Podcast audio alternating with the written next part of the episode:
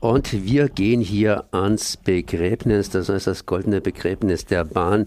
Hoffen wir natürlich nicht, dass die Bahn hier begraben wird, denn die Bahn ist wichtig, Nahverkehr, Fernverkehr auf der Schiene.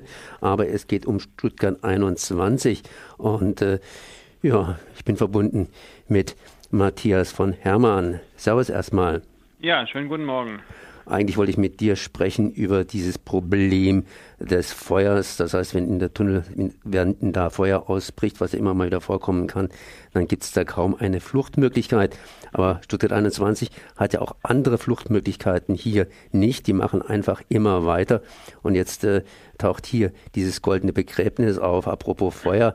Ähm, es geht ein bisschen billiger, weiß ich, wenn man sich hier mit Urne bestatten lässt. Das heißt, sich zuerst verbrennt und dann praktisch nur die Urne runter macht. Aber wo, wo sind wir jetzt hier bei diesem goldenen Begräbnis der Bahn? Ja, dabei geht es um die Signaltechnik äh, auf den, oder in den Tunnels äh, von Stuttgart 21. Ich muss ja dazu wissen, dass unter dem Stadtgebiet von Stuttgart fast 60 Kilometer Tunnel geplant sind, ähm, momentan zum Teil auch schon gegraben werden. Ähm, die Bahn hat da im Übrigen massive Probleme, gerade äh, bei der Unterquerung des Neckars. Da kann ich nur an die Unterquerung des Rheins äh, da bei euch bei Rastatt erinnern, ähm, wo die Tunnelbohrmaschine einfach äh, stecken geblieben ist. Ähm, solche Probleme gibt es hier in Stuttgart gerade auch. Die Tunnelbohrmaschine ist dort nicht, aber da wird bergmännisch vorgegangen, aber die haben trotzdem die gleichen massivsten Wasserprobleme.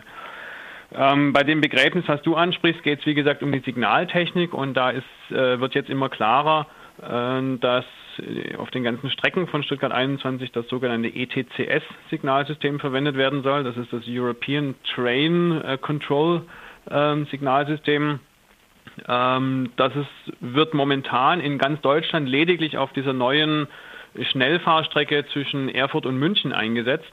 Ähm, und wir erinnern uns, als diese Strecke eröffnet wurde, hat es erstmal überhaupt nicht funktioniert. Das war ein riesen äh, PR-GAU für die Bahn, weil die Züge oder dieser, dieser erste Beispielzug ähm, massivste Verspätungen hatte, mitten auf der Strecke einfach stehen geblieben ist, weil dieses ETCS-System ähm, in der Theorie zwar besser ist, in der Praxis aber schlechter. Ähm, die Züge, also die Verbindung reißt oft ab. Ähm, die Verbindung zwischen dem Zug und dem, dem, dem System außen, was alles über, über Handynetz im Grunde funktioniert. Ähm, also es gibt keine, keine Lichtsignale mehr an, an der Strecke, die der Zugführer oder der, der Lokführer sieht, sondern das äh, macht die Lok irgendwie alles selber und verbindet sich dauernd mit solchen Baken, die im Gleisbett eingebaut sind. Und wenn diese Verbindung halt nicht da ist, dann bleibt der Zug einfach stehen. Es gibt sozusagen eine Notbremsung, eine Zwangsbremsung.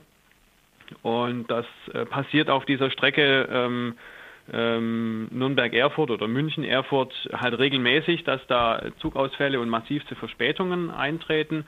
Und das Zweite ist, dass dieses ETCS so ausgelegt ist, dass es mit maximaler Sicherheit funktioniert. Nun muss man dazu wissen, in äh, Stuttgart sind die Tunnel die in diesen geplanten Tiefbahnhof führen, alle ziemlich steil. Und der Tiefbahnhof selber ist an der tiefsten Stelle. Das heißt, der Zug muss, wenn er durch diese Tunnel, egal von welcher Seite, in äh, Stuttgart 21 einfahren will, massiv bremsen. Und zwar richtig, richtig heftig bremsen. Und da sagt das ETCS, ja, dann muss ich ganz langsam einfahren. Also nicht mehr, wie das heute üblich ist, mit ungefähr 40 Kilometer pro Stunde in den Bahnhof einfahren, sondern nur noch mit 20. Ähm, und das bedeutet, dass ich einfach weniger Züge durch den Bahnhof durchkriege. Also all das, was seinerzeit ähm, prognostiziert wurde, auch in dem ja in vieler Hinsicht äh, statistisch getürkten und betrogenen Stresstest ähm, der Bahn bei Stuttgart 21, äh, auch diese Zahlen, die die Bahn damals ähm, rausgegeben hat, muss man massiv reduzieren. Die äh, Stuttgart 21 selber ist ja für 32 Züge pro Stunde ausgelegt, was übrigens deutlich weniger ist, als der heutige Kopfbahnhof leistet. Ähm, und diese 32 Züge pro Stunde muss man jetzt nochmal reduzieren auf ungefähr 29 Züge pro Stunde und äh, das ist also ein zusätzlicher Rückbau. Dieses ETCS-System, das ist ja praktisch aber doch irgendwo Zukunft. Das heißt, äh, Stuttgart 21 ist eigentlich praktisch in die Zukunft projiziert und irgendwann lohnt sich das doch wohl, oder? Naja, das ist theoretisch die Zukunft, wenn es denn richtig funktionieren würde. In der Schweiz wird es schon viel angewandt und da hat sich jetzt herausgestellt, dass eben die, ähm, die Kapazität der Bahnhöfe um 10 bis 14 Prozent niedriger ist, als wenn man eben mit herkömmlicher Signaltechnik fährt. Ähm, das ETCS wirbt damit, dass die Zugfolge ähm, schneller sein kann, weil einfach ähm, der Zug jeweils dauernd direkt oder weil man direkt im Stellwerk sieht, wo ist der Zug genau und kann dann einfach in jeden Gleisabschnitt mehr Züge reinpacken. Aber die Realität ist eben tatsächlich eine andere, dass aufgrund der, der Sicherheitsmargen, die da noch drin sind, wie viel Abstand da sein darf und wie schnell der Zug dann tatsächlich sein darf, ähm, es in der Realität zu einer Verringerung von Zugzahlen führt und nicht zu einer Steigerung. Ähm, hinzu kommt, dass ähm, sämtliche Züge mit diesem System ausgerüstet sein muss. Jetzt kostet es für einen Zug äh, etwa 300.000 Euro, den auszurüsten auf dieses ETCS-System.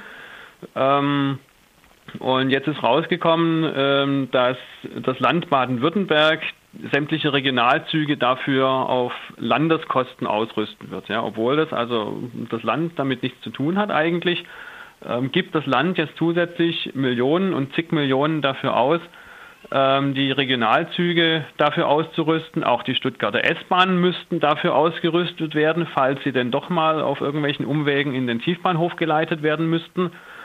Ähm, Sämtliche ähm, Fernzüge müssen dafür ausgerüstet werden. Andere Betreiber, wie zum Beispiel die französische SNCF, muss ihre Systeme oder ihre Züge da, damit ausrüsten oder sie fährt Stuttgart 21 nicht mehr an.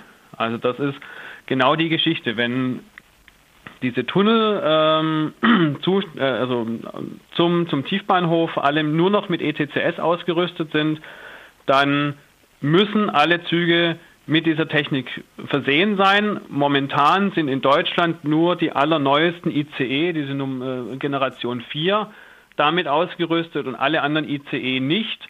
Die müssen alle nachgerüstet werden oder man braucht komplett neue Züge. Und das ist genau das goldene Begräbnis der Bahn. Begräbnis, weil einfach äh, schlechter werden wird und golden, äh, weil hier massiv dran verdient wird. Ähm, ich will jetzt niemandem absprechen, äh, ähm, Geld zu verdienen, aber ein System auf Steuerkosten schlechter zu machen und dafür viel Geld auszugeben, das ist widersinnig. Ähm, wie ist es eigentlich? Ich meine, ich habe jetzt noch konservative Züge. Können die konservativen Züge irgendwie da reinfahren nach dem Muster, wenn ETCS nicht funktioniert, dann mache ich es halt wieder auf Sicht. Ich habe ja immer noch den Lokfahrer, den Lokführer, der dann eben entsprechend die Sache managen kann. Naja, also so auf Sicht kannst du den Zug nicht fahren, dass er dann bremst, wenn er den Zug vor sich sieht. Ähm, dann ist es zu spät. Also auf Sicht fahren hieße dann schon äh, die Signale sehen, aber bei ETCS gibt es eben keine Lichtsignale mehr.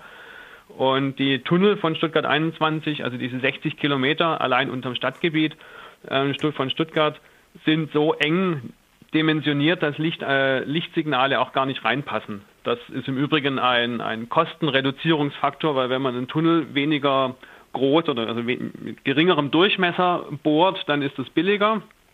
Und das war ein wesentlicher Kostenreduzierungsfaktor, ähm, um S21 äh, durch, die, durch die Parlamente zu bringen und, und also billiger rechnen zu können.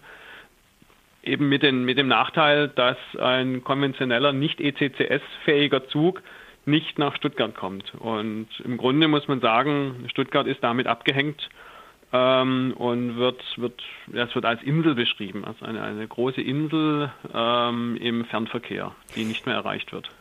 Aber dieses ETCS ist ja so ein europäisches System. Das heißt, in Europa sollte es irgendwann mal eingeführt werden oder ist es noch auch total da in der Schwebe drin?